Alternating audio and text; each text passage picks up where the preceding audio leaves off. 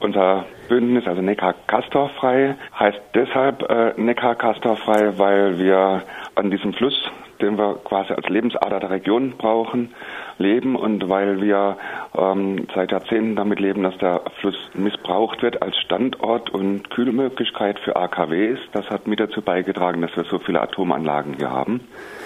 Und nun findet dieser Transport, das war gestern der vierte von fünf Transporten, ähm, quasi zwischen den beiden äh, großen Atomstandorten am Neckar statt. Und da möchte ich gleich auf unser Hauptproblem kommen.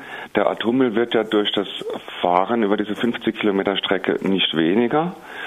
Er wird auch nicht weniger gefährlich. Er wird sogar, unabhängig noch von den Transportrisiken, er wird sogar gefährlicher dadurch, dass er jetzt an einem Standort war, wo kein AKW mehr läuft und dem also eigentlich nicht zu erwarten ist, dass sozusagen neben der Lagerung selber noch weitere große Gefahren existieren. Und er kommt an einen Standort mit einem weiterhin laufenden und immer wieder störungsanfälligen und letzten Endes katastrophenfähigen Reaktor. Und wenn dort 100, 200 Meter neben dem Castorlager mal ein ernsthafter Unfall im AKW passieren sollte, dann ist möglicherweise kein Zugang mehr zum Castorlager. Und eine solche Verbindung halten wir für absolut unverantwortlich, sodass man etwas übertrieben formuliert fast sagen könnte, eigentlich müsste man lieber die schon in Neckar-Westheim lagernden Castor nach Obrigheim bringen, statt in der Gegenrichtung zu fahren. Warum muss das denn äh, so geschehen nach Meinung von ENBW? Die ENBW hat es zehn Jahre lang versäumt, das eigentlich äh, für Obrigheim vorgeschriebene Lager zu bauen. Die haben am Anfang ein viel zu einfaches Lager geplant, sind mit dieser Planung gescheitert, äh, wollten das einfach ganz billig machen. Damit hat sich schon eine nicht vertretbare Zeitverzögerung ergeben. Dann hat die ENB weiter verschleppt, hat noch 2011, 2012 äh, gesagt, äh, das wird jetzt bald kommen. Wir müssen ja abreißen äh, in Obrigheim. Und dann ist uns das jetzige Lager, das auch eine sehr bedenkliche Merkwürdigkeit hat, das war nämlich ein reines Nasslager, das ist also immer kühlungsbedürftig und damit schon durchaus besonders brisant ist, dieses Nasslager im Weg. Und dann müssen die Brennelemente bis dahin in Kastoren abgefüllt sein und die Kastoren sperren dann spätestens Ende 2016 in einer gesicherten Halle in Obrigheim stehen stehen. Und diese Halle existiert bis heute nicht. Die Planung ist auf Eis gelegt, weil nämlich die ENBW 2011 nach dem Abschalten von Block 1 in Neckar-Westheim und der Festlegung, dass es nach 2022 mit dem Block 2 nicht mehr weitergehen soll, festgestellt hat. Sie hat sozusagen noch Reservekapazitäten in dem Tunnel Castor-Lager in Neckar-Westheim. Und dann äh, haben sie überlegt, was kommt uns teurer? Den, die Transporte von Obrigheim nach Neckar-Westheim, um den Platz dort auch für die Obrigheimer Kastoren zu nutzen, oder eine Halle in Obrigheim zu bauen, wie es eigentlich vorgeschrieben und geplant war. Und dann haben sie sich also für das weitere Abwarten und die Transporte entschieden. Und unser Umweltminister sagt immer dazu, ähm, hat neulich noch persönlich zu mir gesagt, ich verstehe euch nicht. Glaubt ihr wirklich, dass drei Lager besser sind als zwei? Also damit meint er ähm, Philipsburg, Neckar-Westheim und Obrigheim als drei äh, Lagerstandorte und zwei wären eben Philipsburg und Neckar-Westheim. Er ist halt der festen Überzeugung, lieber mehr Atommüll an einem Platz konzentriert als auf mehrere Standorte verteilt. Ähm, das hat einerseits dem würdest du was entgegen? Und dem setze ich entgegen, je mehr Atommüll an einem Platz, umso brisanter ist dieser eine Platz. Ja, denn äh, man konzentriert einfach Gefahren an einer Stelle. Und da würde ich lieber das Ganze dezentral sehen und sagen, wenn schon, man heute noch gar keine Idee hat, was langfristig mit dem Platz ist, denn in 29 Jahren läuft die Genehmigung in Neckar-Westheim ja aus, wo man jetzt die Kastoren hinfährt. Man hat keine Idee, was nachher sein soll. Und äh, wenn man da keinen Plan hat, dann sollte man den Müll lieber dort lassen, wo er ist, dort gut auf ihn aufpassen und nicht die Gefahren an einem Platz konzentrieren. Also nachher eben weit über 100 Kastoren an dem Lager in Neckar-Westheim und das, wie gesagt, noch bis Ende 2022 neben dem äh, katastrophenfähigen AKW. Stichwort Gefahren. Äh, wie gefährlich ist das äh, denn, äh, die Brennelemente, die dort gestern über den Neckar verschifft wurden? Die Gefahren stehen vor allem auf zwei Ebenen. Die eine Ebene ist die direkte Strahlenbelastung für die Personen, die den Transport begleiten oder die auch in der Nähe des Transports liegen, die vielleicht auch bei Störungen des Transports, wir vermuten ja, dass am Dienstag bei der Leerfahrt das eine Schiff ein technisches Problem hatte, zum Beispiel drei Stunden liegen geblieben ist, dann wäre natürlich die Strahlenbelastung für die Menschen in der Höhe über entsprechende Zeit gestreckt. Dass dieser Bereich, ähm, da passiert etwas Merkwürdiges. Die Behörden sagen immer, es gab keine Auffälligkeiten. Die Medien sagen dann meistens, es gab keine erhöhte Strahlung. Stimmt aber nicht. Das, die Strahlung ist erhöht, die ist äh, bei der Neutronenstrahlung wahrscheinlich auf mindestens das 70-fache des Normalen erhöht, solange der Castor zum Beispiel in 50 bis 100 Meter Entfernung von einem ist. Aber es überschreitet nicht die erlaubten Grenzwerte. Damit ist es durchaus auffällig. Die Formulierung keine Auffälligkeiten ist dann gewissermaßen äh, Fake News. Also das ist das eine, Strahlenbelastung, insbesondere wie gesagt Polizisten und äh, auch Begleitpersonen sind da am meisten betroffen. Dann ist aber das große Problem, ähm, kein Mensch weiß, gibt es auf der Welt Menschen, die einen Castortransport nutzen möchten, um Schaden anzurichten, indem sie einen Castor zerstören. Es gibt panzerbrechende Waffen, mit denen man die tragbar sind, mit denen wenige Menschen es schaffen könnten, so einen Castor, der auf einem langsam fahrenden oder ein Schleuse festsitzenden Schiff ein leichtes Ziel ist, zu treffen und zerstör zu zerstören. Und dann hätten wir eine unfassbare Menge von Radioaktivität, die möglicherweise in den Fluss kommt und die durch einen Fluss dann unkontrollierbar weiter verbreitet würde sich auf Jahrhunderte, Jahrtausende im Flussboden, im Ufersediment und das auf einer äh, Strecke letzten Endes von Neckar und Rhein bis in die Nordsee festsetzen könnte.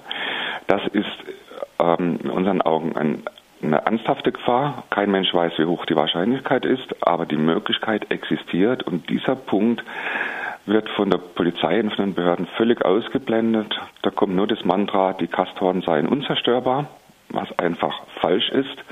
Und mit dem Argument, sie seien unzerstörbar, heißt es, wir brauchen den Transport nicht zu schützen, wir brauchen nur so viel Polizei, wie wir Proteste unterdrücken können. Und das ist die Sache auf den Kopf gestellt. Und das macht auch die gestrige Nachtfahrt so verrückt. Die es war die erste äh, Castor, der erste Castor-Transport äh, der nachts, erste, der, um der Uhr stattfand.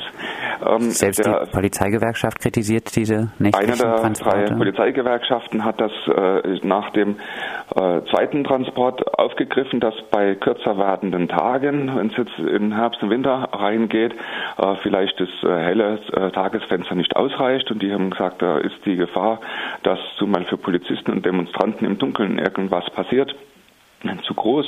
Deshalb sollte man die Transporte splitten. Man hat dann trotzdem beim vierten Transport trotz späterem Sonnenaufgang den Starttermin noch um zwei Stunden vorgezogen. Das heißt, da ist auch schon mehrere Stunden in der Dunkelheit gefahren, ist um Viertel vor sechs losgefahren damals.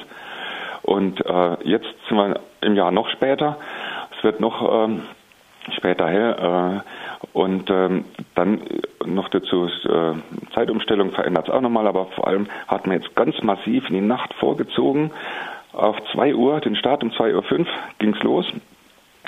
Damit ist der größte Teil äh, der gestrigen elf Stunden Transportzeit in der Dunkelheit und Dämmerung äh, verlaufen, mit dem Argument, man möchte damit verhindern, dass man am Ende der Transportzeit in Dunkelheit hineingerät. Also das Argument ist abstrus, denn man hätte ja die Chance, dass trotz späterem Losfahren es höchstens so kurz oder gar keine Zeit in der Dunkelheit ist. Und wenn man um 13 Uhr ankommt, zum hellsten Termin des Tages sozusagen, dann wäre also wirklich in dem Sinne noch ganz viel Luft gewesen. Das einzige Ziel ist ja ganz klar, war, äh, man wollte dafür sorgen, dass wir wenig Vorlaufzeit haben, dass äh, Proteste möglichst nicht stattfinden können. Das ist auch der einzige Grund letzten Endes für die Geheimhaltung des Termins. Denn ernsthafte Angriffe äh, auf den Transport. Äh, wenn das jemand vorhat, der schafft es auch nachts zu bekommen, der schafft es vielleicht auch leichter, sogar nachts als tagsüber. Aber dass Menschen, die ihr bürgerliches Recht auf Protest wahrnehmen wollen, daran gehindert werden, indem man einfach nur kurze Vorlaufzeit hat und die meisten Menschen gar nicht möglich, äh, es möglich haben, rechtzeitig zum äh, Protest zu kommen. Das ist der einzige Grund für diese Terminspielereien. Wann ist mit den nächsten Castor-Transporten über den Neckar zu rechnen? Es sind jetzt 80 Prozent der Kastoren transportiert. Wahrscheinlich reicht ein einziger Transport für den Rest aus. Dafür müssen jetzt erstmal noch zwei der drei, dafür notwendigen drei Kastoren hingebracht werden, also leer hingebracht werden nach Obrigheim. Das wird voraussichtlich nächste Woche stattfinden. Also wird es wieder Schiff-Hin- und Rückfahrt geben, aber eben ohne heißen Atommüll. Und dann ähm, ist ja der erklärte Wille, dieses Jahr das noch abzuschließen und dafür kommen wahrscheinlich der Mittwoch, der 13. oder dann vielleicht wieder Donnerstag, wäre dann der 14. Dezember in Frage oder eine Woche später. Das sind die Termine, mit denen wir im Moment als wahrscheinlichste Termine rechnen. Abschließend, Baden-Württemberg hat eine grün geführte Landesregierung. Äh, wie bewertet äh, ihr das Verhalten der Landesregierung gegenüber diesen Castor-Transporten auf dem Neckar? Ja, trotz jetzt äh, seit 2011 grüner, grüner Landesregierung und vielen äh, erschreckenden Dingen, die wir erlebt haben, wundern wir uns immer wieder, wie sehr sich die Landesregierung hier einfach zum Steigbügelhalter für die Atommafia macht. Ähm, es gibt keinerlei Anstrengungen seitens der Landesregierung, die AKWs in Neckar-Westheim und Philipsburg schneller stillzulegen. Es gäbe so viele gute Gründe äh, dafür auch Ansatzpunkte äh, wegen schweren Missmanagements, wegen schwerer Störungen, die aufgetreten sind, wegen Fälschungen, die passiert sind. Aber äh, die Landesregierung versucht alles, was nur geht, den, äh, das Recht der ENBW nach dem aktuellen Atomgesetz eben Laufzeit in Philipsburg bis Ende äh, 19 und in Neckar-Westheim bis Ende 22 durchzusetzen. Die stellen also ihre eigentliche Aufgabe wirklich auf den Kopf. Sie scheuen offensichtlich irgendwelche Kritik oder Klagen seitens ENBW. Sie scheuen die Kritik, sie könnten Maßnahmen getroffen haben, die der ENBW auch nur einen Cent zusätzlich Geld kosten. Und damit vernachlässigen sie komplett ihre Aufgabe, die Bevölkerung vor Gefahren zu schützen. Und letzten Endes bremsen sie auch die Energiewende damit aus. Also es ist ein Totalversagen der Grünen in dieser Landesregierung. Das sagt Franz Wagner vom Bündnis Neckar Castorfrei. Mit ihm haben wir gesprochen über den gestrigen Castortransport von Obrigheim nach Neckar-Westheim. Mehr Infos gibt es unter www.neckar-castorfrei.de.